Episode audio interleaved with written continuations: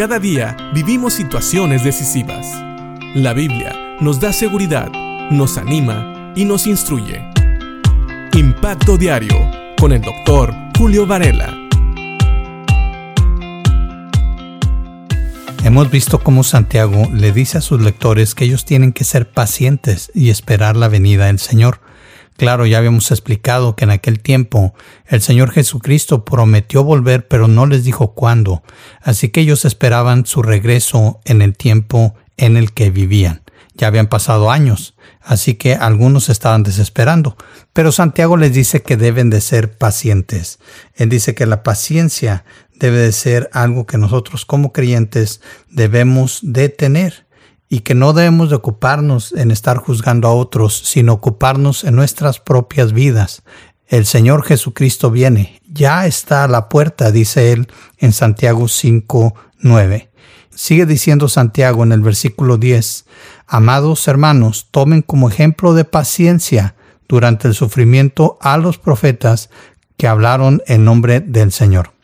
Quiero hacer notar aquí que Santiago está hablando precisamente de los tiempos en los cuales los creyentes habían sufrido, tiempos en los cuales las situaciones no eran buenas para creyentes y ellos necesitaban recordar que ya había habido otros antes de ellos que ya habían sufrido.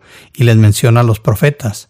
Los profetas, aquellos hombres de Dios que hablaron en su nombre a su pueblo y que muchas veces profetizaron cosas que el pueblo no recibió con gozo, ellos eran el ejemplo de paciencia. ¿Por qué? Porque ellos sufrieron también y ellos hablaron en el nombre del Señor. Seguir al Señor nunca es fácil.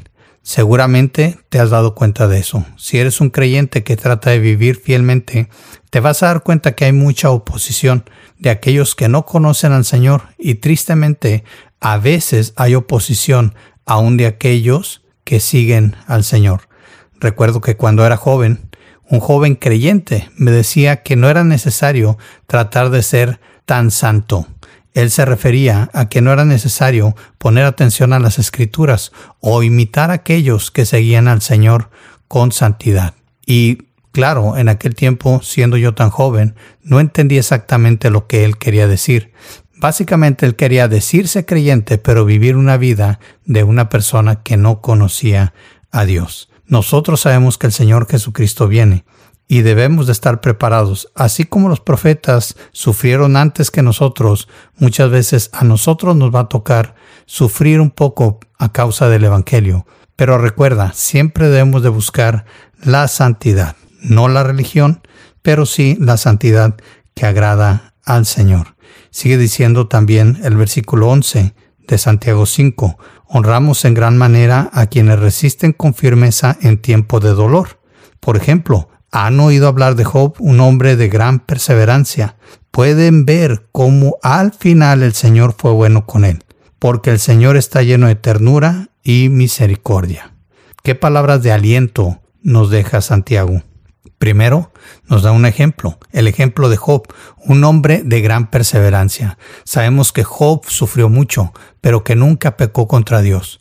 En su boca no se halló un reclamo contra Dios, y aunque tuvo una plática muy cercana con el Señor, siempre le dio honra y gloria a Dios. De esa misma manera nosotros tenemos que pensar cuando estemos pasando por un tiempo difícil, que en todo debemos de darle honra y gloria a Dios y sobre todas las cosas debemos de recordar que en los tiempos de sufrimiento, al final tenemos un Dios que nos va a recompensar por permanecer fieles. Dice aquí, pueden ver cómo al final el Señor fue bueno con él, porque el Señor está lleno de ternura y misericordia.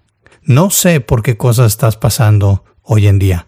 Tal vez has tenido un mal día, una mala semana, un mal mes o hasta un mal año. Pero quiero que recuerdes que tenemos un Dios lleno de ternura, un Dios que tiene cuidado de nosotros, un Dios lleno de misericordia. Vale la pena sufrir por el Señor, porque al final de cuentas Él va a enjugar nuestras lágrimas y al final de cuentas Él nos va a decir, buen siervo y fiel, entra en el gozo de tu Señor. Así que esperemos con gozo, con expectativa, viviendo en santidad, la venida del Señor ¿Por qué? Porque vale la pena. Vale la pena esperar al Rey de Reyes y Señor de Señores, que nos ha proporcionado en medio de salvación, nos ha dado gracia, misericordia, bondad y también nos ha dado de su Espíritu Santo y de su palabra y de todo lo necesario para poder vivir vidas piadosas, vidas agradables delante de Él. Piensa en esto y que Dios te bendiga.